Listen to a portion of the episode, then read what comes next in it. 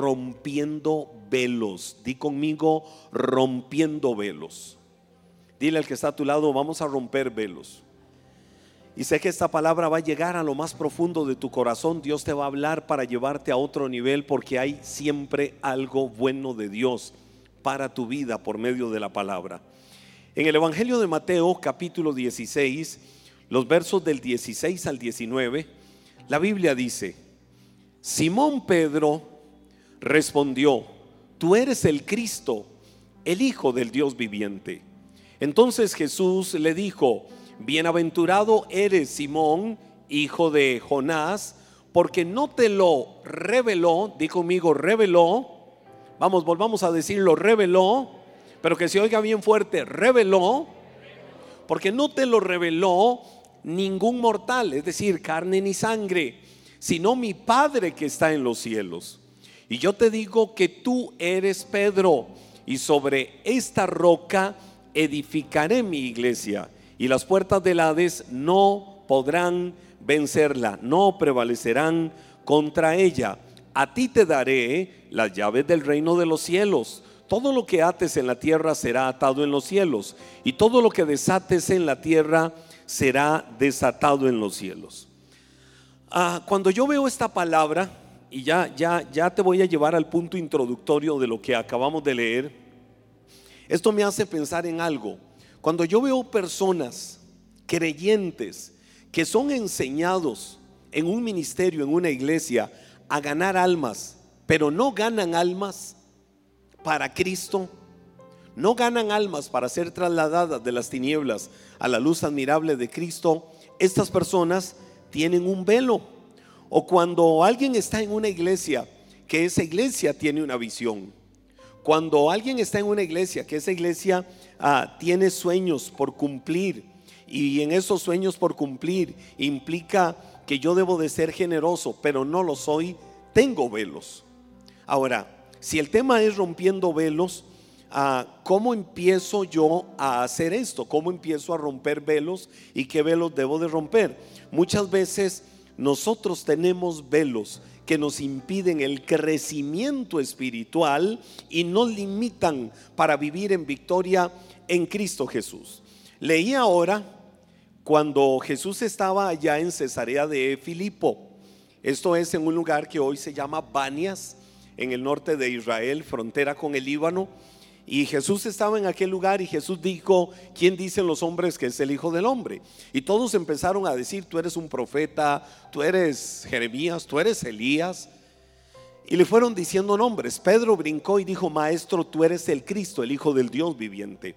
Es decir, Pedro dijo la verdad revelada de quién era el que estaba frente a sus ojos.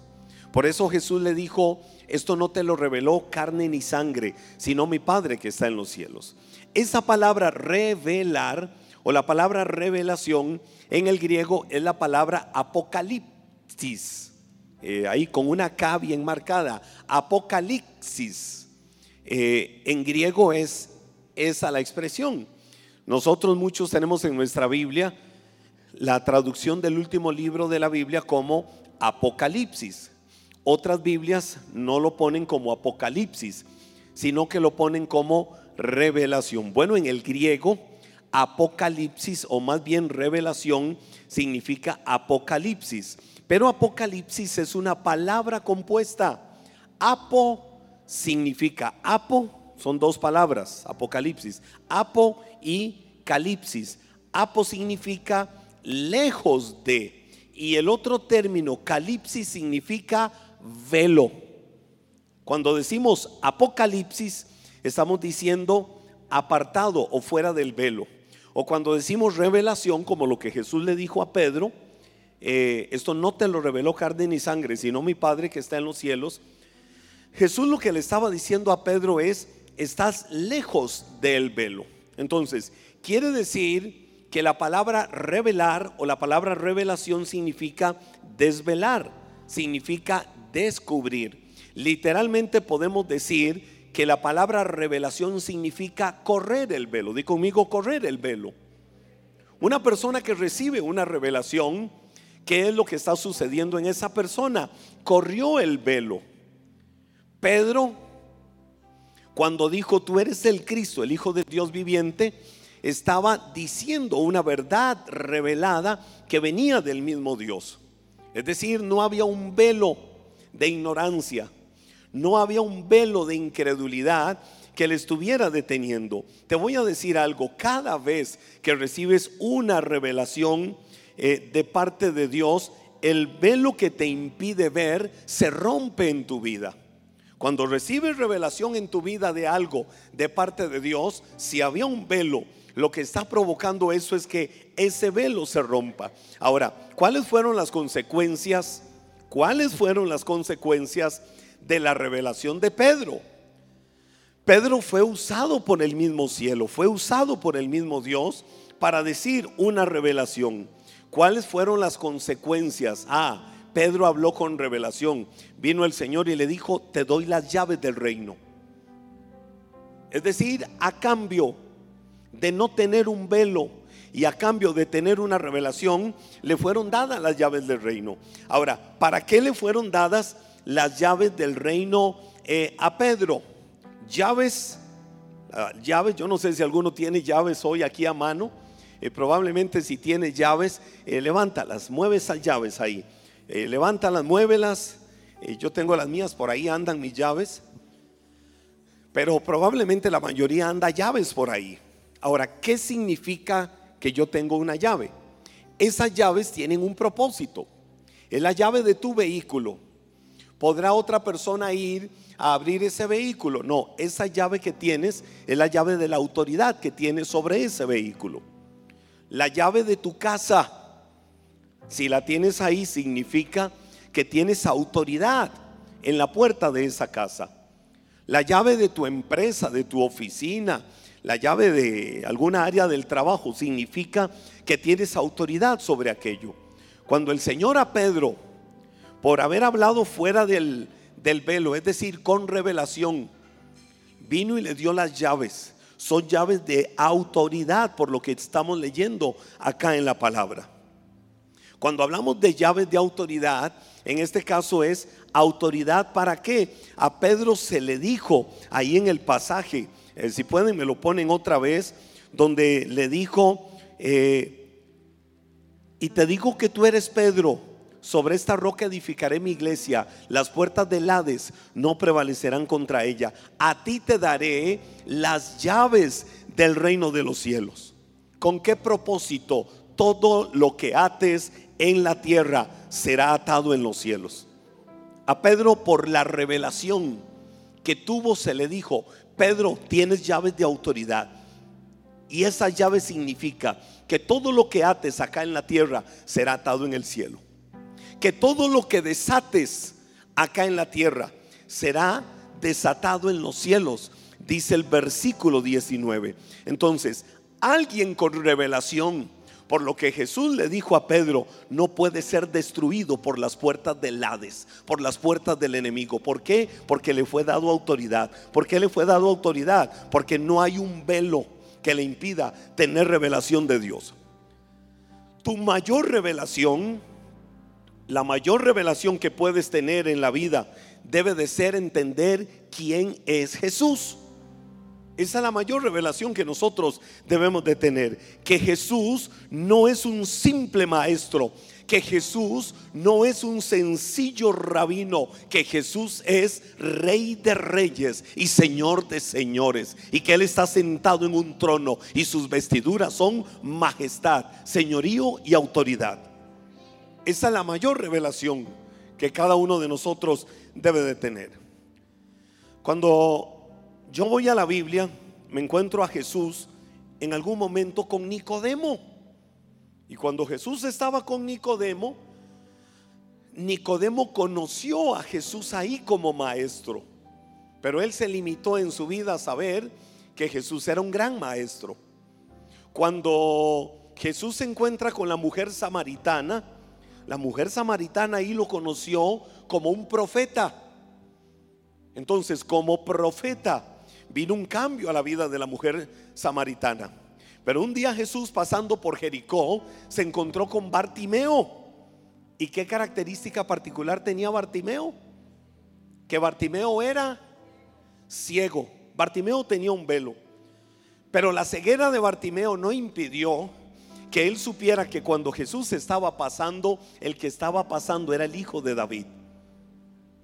Y empezó a gritar, Jesús, hijo de David, ten misericordia de mí.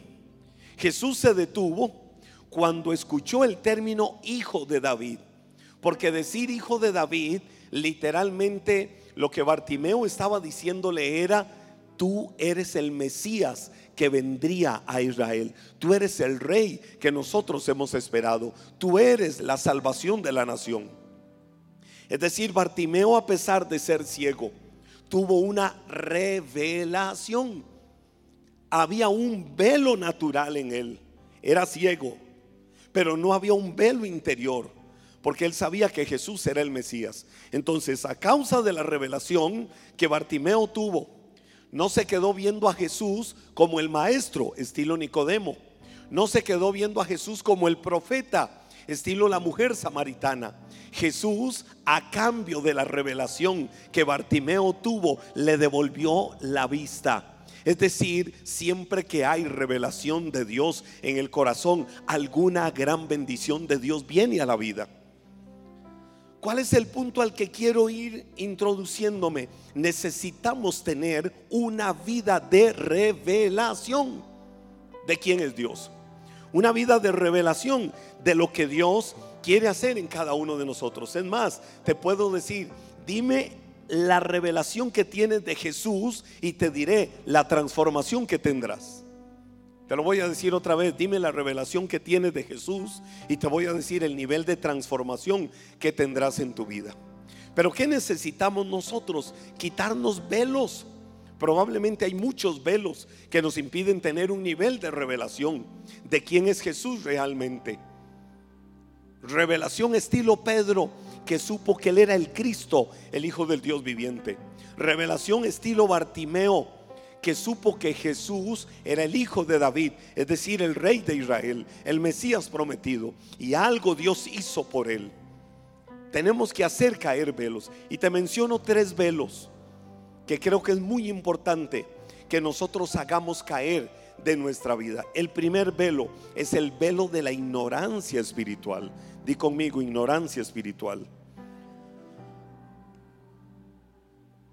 Creo que ese es el primer velo que nosotros debemos de hacer caer, el velo de la ignorancia espiritual.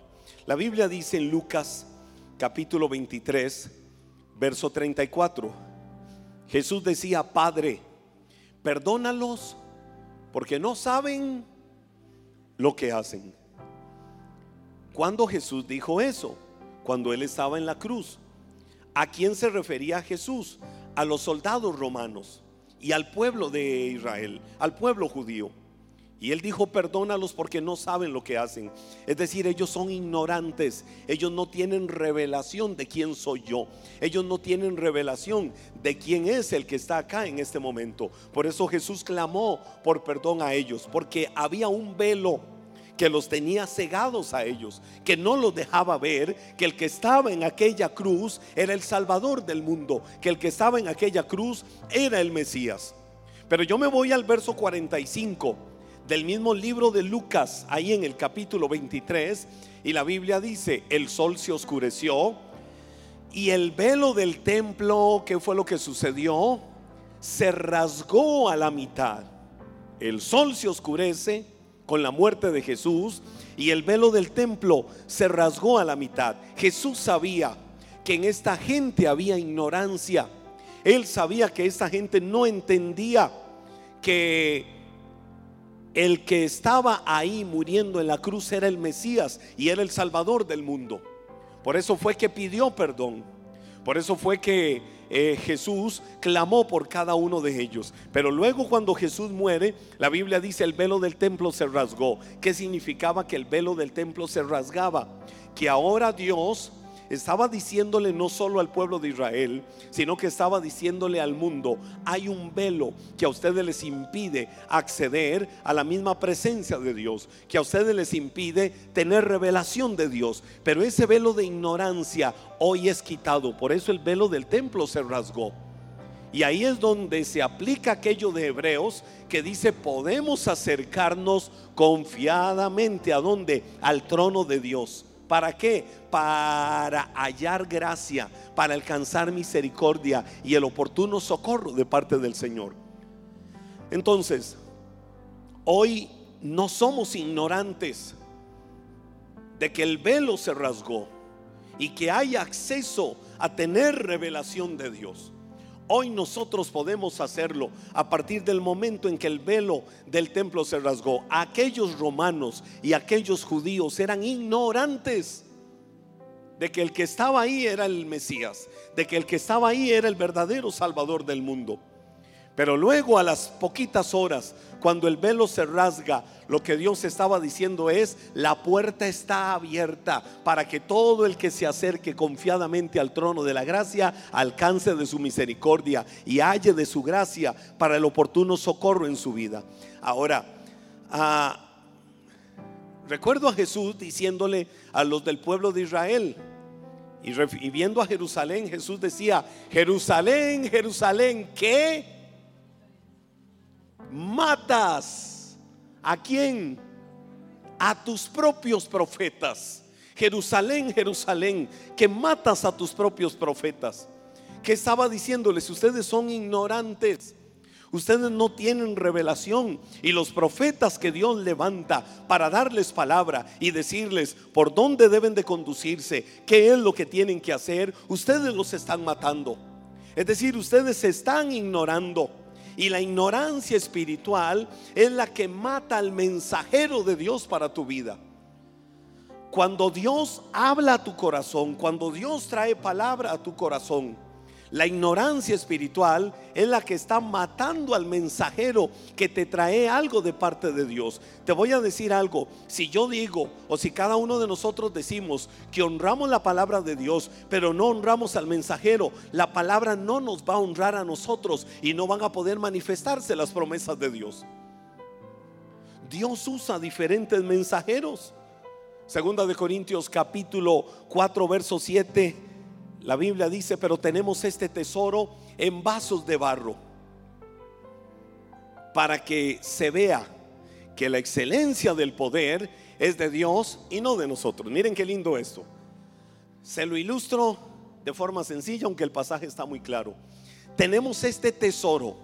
¿A cuál tesoro se refiere la palabra? Cristo Jesús. Di conmigo Cristo Jesús. ¿El tesoro quién es? ¿A dónde está el tesoro? La Biblia dice en vasos de barro. ¿Quiénes son los vasos de barro? ¿Quiénes son? Cada uno de nosotros. Los que llevamos el mensaje. Los que llevamos las buenas noticias. Los que llevamos la voz profética. Los que llevamos el mensaje del tesoro que está ahí adentro. Si yo lo pongo de una manera descriptiva, acá arriba yo soy una vasija de barro. Es decir, cero gloria para mí, cero honra para mí, pero dentro mío hay un tesoro, que es lo que yo le transmito a cada uno de ustedes. Cada uno de ustedes en cualquier entorno de la vida son un vaso de barro, son una vasija de barro. ¿Qué tiene que ver la gente? No te tiene que ver a ti, la gente tiene que ver el tesoro que va dentro tuyo. La gente tiene que ver al Cristo que va dentro de tu vida. Cuando nosotros menospreciamos la vasija de barro, no podemos recibir el tesoro que está dentro de la vasija. Si yo lo veo en el contexto de iglesia, digo, Señor, tú has levantado acá pastores, pastoras, líderes de grupos de conexión, gente con unción y autoridad espiritual. Honra siempre la palabra que Dios trae a través de tu líder o tus líderes de grupos de conexión. Honra la palabra que siempre recibes desde acá arriba. A través del vaso de barro, es decir, a través del mensajero. Porque si yo honro al mensajero, voy a honrar la palabra y la palabra me va a honrar a mí para qué? Para bendecirme por eso es que Jesús dijo eso, Jerusalén, Jerusalén, que matas a tus profetas, porque Dios les hablaba, Dios les decía una y otra cosa de por dónde tenían que ir, qué tenían que hacer, cómo conducirse en la vida. Pero ellos no escuchaban. ¿Por qué? Porque había ignorancia espiritual. No mates, no mates, no asesines a los mensajeros de Dios que te traen revelación. Hoy es un día para yo romper la ignorancia espiritual. Dilo conmigo, hoy yo rompo la ignorancia espiritual. El velo de la ignorancia espiritual. Yo no sé cuántos lo quieren hacer. Si alguien lo quiere hacer, levante sus manos. Esto es un ejercicio espiritual. Y di conmigo, Señor, hoy yo rompo con el velo de la ignorancia espiritual. Vamos, pero dilo con buen ánimo. Hoy yo rompo con el velo de la ignorancia espiritual y decido recibir el mensaje del mensajero del vaso de barro que quiere mostrarme el tesoro que hay dentro. Jesús el Señor. Hoy me declaro libre. Vamos, dilo, hoy me declaro libre del velo de la ignorancia espiritual. Número dos, ¿qué otro velo nosotros tenemos que quitarnos? El velo de la religiosidad. Di esa palabra conmigo, religiosidad. La palabra religión es una palabra compuesta también. Eh, no en el griego, porque no existe en el griego esta palabra, pero en su etimología, la palabra religión re significa volver. Eso significa re, significa volver. Y la otra parte, ligión, significa atar. Es decir, ¿qué es lo que hace la religión? Volver a atar. No sé si alguno está captando el significado del término religión. Religión en su contexto general es amarrar, es atar. Pero re significa volver y Ligión significa atar, es volver a estar atado. Es decir, para decirlo de una manera sencilla, religión significa volver a atar. La religiosidad es el velo que debe de desatar para experimentar una verdadera relación con Cristo. Si yo quiero tener una verdadera relación con Cristo, si yo quiero tener revelación clara de quién es Él, como la tuvo Pedro en su momento, como la tuvo Bartimeo en su momento, como muchos la pueden tener y como Dios quiere que la tengas y a donde Dios quiere llevarte, tenemos que quitar el velo de la religiosidad. Y cuando digo de quitar el velo de la religiosidad, mire qué fuerte lo que la Biblia dice, segunda de Corintios capítulo 3, versos del 15 al 17. Dice, y aún, segunda de Corintios 3, 15 al 17, y aún hasta el día de hoy, cuando leen a Moisés, es decir, la ley del pueblo de Israel, el velo les cubre qué cosa? El corazón. Pero ese velo les será quitado cuando se conviertan al Señor. Porque el Señor es el Espíritu y donde está el Espíritu del Señor, allí hay libertad. Oiga lo que la Biblia está diciéndole a través de, Pablo en la carta a los Corintios, lo que estaba sucediendo en este caso con los judíos, que describen o ilustran la religiosidad de muchas personas. La religiosidad es, dice la Biblia, leían y veían para un lado y para otro la ley de Moisés pero seguían con un velo en su corazón. La ley les revelaba la verdad de Dios. La ley les revelaba hacia dónde tenían que ir con su vida. La ley les revelaba al mismo Cristo, pero había un velo en el corazón. Y la Biblia dice, ese velo de la religiosidad se les va a quitar cuando se conviertan al Señor. ¿Por qué razón? Y ahí es donde se aplica de forma correcta lo que dice el versículo 17. Porque el Señor es el Espíritu y donde está el Espíritu del Señor, allí hay libertad. Es decir, una persona que conoce realmente de Dios, una persona que tiene revelación de Dios en su corazón, es una persona libre de la religiosidad en el contexto de interpretación correcto de la Biblia, lo que nos está diciendo este pasaje es eso. Cuando la religión no estaba siendo un velo en el corazón, es porque la persona conoce de Dios. Y si conoce de Dios es libre, porque donde está el Espíritu del Señor, ahí siempre va a haber libertad. ¿Y qué me hace ver esto? Por ejemplo, mucha gente se congregan en una iglesia cristiana. No hablo de ninguno de ustedes. Dile al que está a tu lado, no van a hablar de vos. Puede que hablen de otro, pero no de vos. ¿Cuánta gente uno ve, por ejemplo, en la iglesia cristiana? Pero en realidad lo que han hecho es cambiarse de religión. No han tenido un verdadero encuentro o genuino encuentro con Cristo. O en algún momento tuvieron una relación con Cristo, pero convirtieron la relación con Cristo en una forma de vida religiosa porque siguen en las mismas tradiciones de su anterior estructura religiosa. Hay un día en el que asisten como asistían a aquel otro lugar antes. Hay algunas cosas buenas en las que se comprometen como se comprometían en aquel otro lugar antes. Dan cuando se trata de entregar ofrendas como las daban en aquel otro lugar, que suenen hasta lo máximo. Lo que hay es una religión. Y el velo de la religión está impidiéndole a mucha gente tener revelación de quién es Cristo. El velo de la religión está impidiéndole a mucha gente de verdad disfrutar una verdadera experiencia con Cristo. La diferencia es que ellos se cambiaron a otra iglesia, pero siguen con el mismo velo, el velo de la religiosidad. Por eso dije que no le iba a hablar a ninguno de ustedes, porque todos ustedes tienen revelación de Cristo. Bueno, unos cuantos lo creen. Todos ustedes tienen revelación de Cristo. No son una manada de religiosos que van a un culto, a una misa evangélica un fin de semana y cumplieron.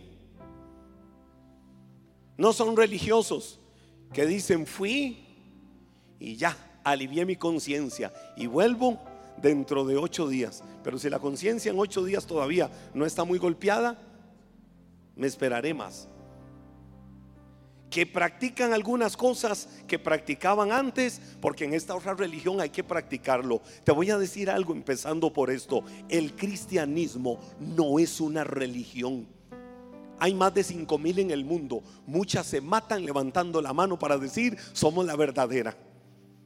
Pero si yo voy a la infalible palabra que sale de la boca de Dios, hay un solo camino, una sola verdad y una sola vida. Y tiene nombre aquel único al que le fue dado el nombre que es sobre todo nombre, para que en su nombre se doble toda rodilla y toda lengua lo declare y confiese como el Señor. Él se llama Cristo Jesús.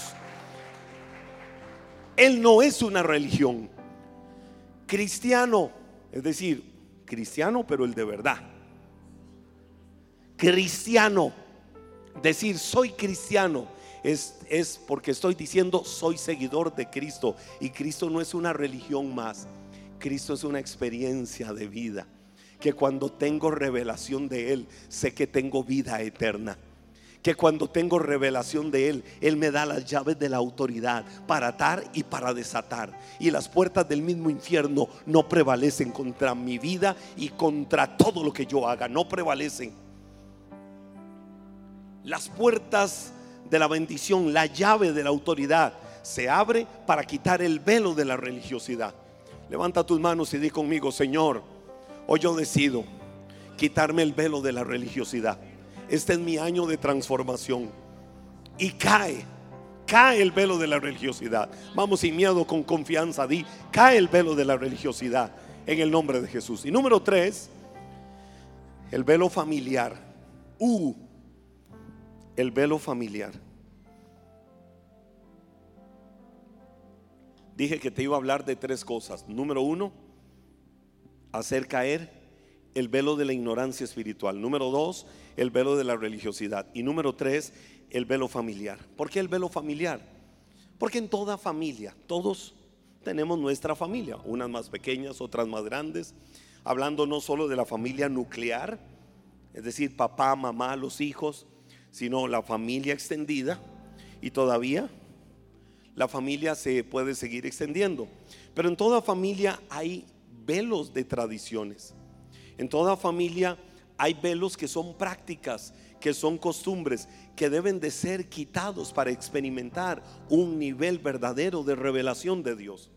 ¿Cuáles son esos velos que deben de ser quitados? La Biblia dice en el libro de Génesis capítulo 12 versos 1 y 2, pero el Señor había dicho a Abraham, Génesis capítulo 12 versos 1 y 2, pero el Señor le había dicho a Abraham, vete, di conmigo, vete. Así le dijo el Señor a Abraham, vete de tu tierra y de tu, ¿de dónde? De tu parentela. ¿Quién es la, la parentela? La familia. Y de la casa de tu papá. Es decir, ya sal de la casa de tu papá a la tierra que te mostraré. ¿Qué tenía que hacer Abraham? Obedecer. Vete de tu familia, vete de la casa de tu papá a la tierra que te mostraré. Y aquí está el resultado. Y yo haré de ti una nación grande. Te bendeciré y engrandeceré tu nombre y serás bendición.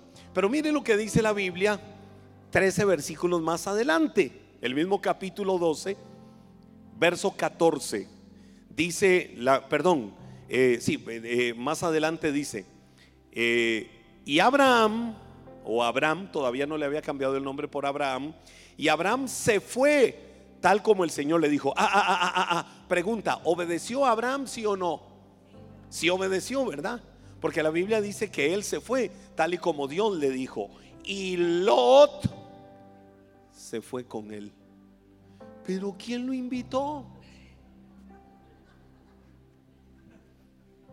Como decimos a veces, pero ¿quién trajo a este chiquito? ¿Quién le dijo que viniera? Si el Señor le dijo a Abraham, vete, tenés que irte vos, Abraham, deja tu familia, deja tu papá, vete a la tierra que yo te voy a mostrar. Es decir, no te lleves a nadie de tu familia. Tienes que irte y yo te bendeciré y serás bendición y haré de ti una nación grande. Y entonces Abraham obedeció y se fue, pero se llevó a Lot. Se llevó a su sobrino, dice la Biblia. Ahora, cuando el velo familiar no se rompe, la familia gobierna a esa persona más que Dios. Cuando hay un velo familiar sobre tu vida, ese velo familiar muchas veces viene y te gobierna más que Dios. Y te voy a decir algo, son más influyentes en tu vida que la misma palabra de Dios para tu vida. ¿Qué te quiero decir con esto? Que muchas veces no hemos llegado a un nivel de revelación de Dios y de quién es Dios y de lo que Dios quiere hacer con tu vida y a dónde Dios quiere llevarte y cuánto Dios quiere fructificarte y cuánto Dios quiere engrandecerte y cuánto Dios quiere bendecirte, porque hay un velo familiar que te detiene yo no estoy hablando acá en contra de la familia como tal. Jamás, jamás, no ese es el tema. No estoy hablando de la unidad familiar, en contra de eso, jamás. Que Dios me corte si ese fuera el tema, jamás. De lo que estoy hablando es de que hay velos, a veces en la familia, que te detienen para caminar como tienes que caminar en el Señor. Hay velos en la familia que no te dejan ver lo que Dios quiere hacer en tu vida. Y esos velos a veces son más influyentes que la misma palabra que sale de la boca de Dios para tu vida. Y no te deja crecer y no te deja ser bendecido. Dios te quiere bendecir. Dios te quiere llevar a otro nivel de revelación. Pero esos velos familiares tienen que caer para que no sean tan influyentes en tu vida. Dice la Biblia, vámonos un capítulo más adelante, Génesis capítulo 13, versos 14 y 15. La palabra dice ahí, después de que Lot se apartó de Abraham, wow, ¿qué sucedió? Se fueron juntos, ¿verdad? Pero dice la Biblia ahora que Lot se apartó. Ahora, hagamos un alto, hagamos un alto. Quítenme solo un momentito el versículo para ubicarlos en el contexto. ¿Qué fue lo que sucedió? Abraham obedeció a Dios. Oigan esto, oigan esto. Abraham obedece a Dios y se va, pero se lleva a su sobrino Lot. Pero a la vuelta de un tiempo, eso se convirtió en una crisis terrible. Porque no iba solo Abraham con su sobrino Lot. Abraham llevaba a su familia. Abraham tenía a su esposa. Abraham tenía mucho entorno familiar también. Lot tenía a su familia. Recuerdan que Lot tenía a su esposa, que Lot tenía sus hijas. Eh, había mucho círculo familiar. Y entonces se fueron. Pasado un tiempo, resulta que el contexto de Lot y el contexto de Abraham empezaron a entrar en disputas. Empezaron a entrar en rencillas. Empezó el ambiente a ponerse tenso. Empezó el ambiente a ponerse cargado. Las cosas iban mal. Los dos estaban prosperando mucho. Los dos estaban fructificando demasiado. Pero empezaron a darse rencillas aún en los trabajadores de Lot y los trabajadores de Abraham, habían muchas disputas. Entonces Abraham vino un día y le dijo a Lot, hagamos algo, separémonos. Ahí fue donde Lot, movido por la codicia, dijo, está bien, nos separamos. Lot alzó sus ojos y vio una tierra hermosa a lo lejos, que la Biblia dice era como huerto. Era como huerto, di conmigo, como huerto de Dios. No dice la Biblia que era el huerto de Dios, dice que era como huerto de Dios. Pero esa tierra que Dios vio, perdón, que Lot vio como huerto de Dios, ¿sabe cuál tierra era? Sodoma y Gomorra. Es decir, se fue al mismo infierno. Lot. Pero no importa, se separaron. Abraham se quedó ahí, acampando. Pero ahí donde dice la Biblia, ahora sí, capítulo 13, versos 14 y 15. Después que Lot se apartó de Abraham, el Señor le dijo a Abraham, levanta ahora tus ojos desde el lugar donde estás, mira hacia el norte, hacia el sur, hacia el oriente y el occidente, toda la tierra que ves, te la daré a ti y a tu descendencia para siempre. Mire la promesa que Dios acaba de soltar sobre Abraham. ¿Cuándo soltó Dios la promesa a Abraham? ¿Cuándo le dio Dios esa palabra? Cuando Abraham fue obediente totalmente y quitó el velo familiar, la atadura familiar, lo que no lo dejaba cumplir a plenitud en eh, Dios en su vida, el propósito. Dios quería revelarle a Abraham algo grande pero había un velo familiar. ¿Cuánto Lot podía haber estado evitando el crecimiento de Abraham?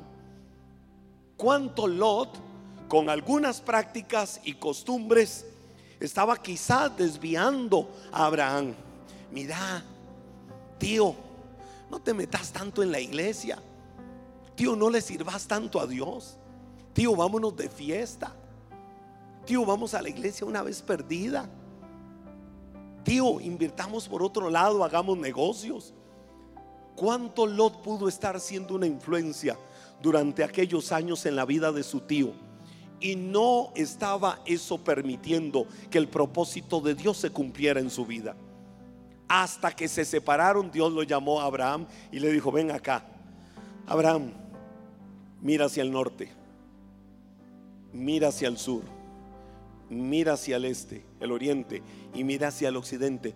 Todo lo que ves, yo te lo voy a dar a ti y a tu descendencia para que se cumpla la palabra que hoy va a empezar a cumplirte. Te engrandeceré y serás bendición, te prosperaré y te fructificaré en todo lo que hagas. Pero cuando vino eso, cuando vino revelación. Ahora, oiga, lo que le voy a decir es como una explosión interior. ¿Saben qué significa el nombre Lot? Usted lo puede buscar en cualquier diccionario. El nombre Lot significa velo. Sí, eso significa el nombre Lot, velo. Es decir, por mucho tiempo Abraham tenía un velo familiar delante de sus ojos que le impedía ver. Fue después de que Lot se apartó de Abraham que la promesa de Dios se activó para su vida. Como les digo, no estoy hablando de la familia y la bendición que es la familia y la unidad familiar. Pero hay muchas veces velos en las familias que te impiden cumplir el propósito de Dios y que Dios se revele a tu vida como Dios quiere revelarse a tu vida. Los versículos 16 y 17 de Génesis capítulo 13. mire lo que dice la Biblia. Yo haré. Ahora sí Dios podía decirle esto con libertad a Abraham, a cualquiera de los Abraham y de las Abraham que están en este lugar en esta noche. Esa palabra se suelta y se desata. Y yo haré que tu descendencia sea como el polvo de la tierra si hay quien pueda contar el polvo de la tierra, entonces también tu descendencia podrá ser contada. Levántate, recorre la tierra a todo lo largo y lo ancho de ella, porque a ti te la daré. Hay una buena tierra de bendición, hay una descendencia bendita, hay una descendencia fructífera, hay una descendencia que será engrandecida, que será fructificada en todo lo que haga, que Dios quiere traer para tu vida pero el velo tiene que caer en el nombre de Jesús. No dejes que se pierda la bendición por estar atado a un velo familiar. Debes de ser consciente de cuáles son los velos familiares que te están atando para que se empiece a soltar la bendición de Dios sobre tu vida y sobre tu descendencia. La pregunta nos la respondemos cada uno de nosotros. ¿Cuáles son los velos familiares que me tienen atados? Comienza a identificar a aquellos velos de familia que te detienen y estancan tu crecimiento espiritual, estancan tu compromiso con el reino de Dios. Es decir, aquellas conductas, aquellos hábitos y aquellas tradiciones que te atan. ¿Cuántas? Le voy a decir algo. Yo soy radical en esto. La Biblia dice, segunda de Corintios capítulo 5, verso 17, Nuevo Testamento. De modo que si alguno está en Cristo, es nueva criatura. La vieja manera de vivir pasó. Es decir, ya no existe la vida vieja. Ahora todas las cosas son hechas nuevas. Entonces, ya el pasado no existe. Ya no existe. Pero yo sí creo, ah, digo esto versus aquello de las maldiciones ancestrales, porque es más poderoso que andar pensando en cuántas maldiciones ancestrales andaré cargando. Es más poderoso saber de que en Cristo soy nueva criatura. Pero muchas veces hay conductas, muchas veces hay hábitos, muchas veces hay herencias que se traen de familia, que vamos arrastrando y arrastrando y arrastrando y arrastrando de generación en generación. Y eso nos está impidiendo que nosotros crezcamos y veamos a Dios hacer lo que Él quiere hacer en nuestras vidas. Hay un nuevo nivel de revelación, es decir, fuera del velo que Dios quiere traer a tu vida. A partir del momento en que digas, soy una nueva criatura las cosas viejas pasaron. Tengo autoridad para cortar todo velo familiar que me impide crecer. Levanta tus manos al Señor y dile, Señor, ah, mientras levantas tus manos también ponte de pie y dile, Señor, yo decido hoy cortar todo velo familiar que me ha tenido cegado que me ha impedido avanzar a otro nivel de revelación y conocimiento de Dios en el nombre de Jesús. Hoy se corta el velo familiar, hoy se corta todo aquello que me impide crecer que me ha puesto mil excusas en el camino. Hoy quiero ser en el nombre de Jesús libre, libre de velos familiares, libre de patrones de conducta, libre de temperamentos heredados que son maldicientes, libre de hábitos, libre de acciones, libre de conductas y cosas familiares que me impiden ir a otro nivel de revelación. Hoy en el nombre de Jesús me declaro libre, libre del velo de la ignorancia espiritual, libre de el velo familiar, pero también hoy me declaro en el nombre de Jesús libre del velo de la religiosidad. Y se activa una frescura espiritual que me va a llevar a otro nivel de revelación, de compromiso y de entrega con Dios. Hoy voy a disfrutar la verdadera libertad, porque donde está el Espíritu del Señor, allí hay libertad. Vamos a disfrutar.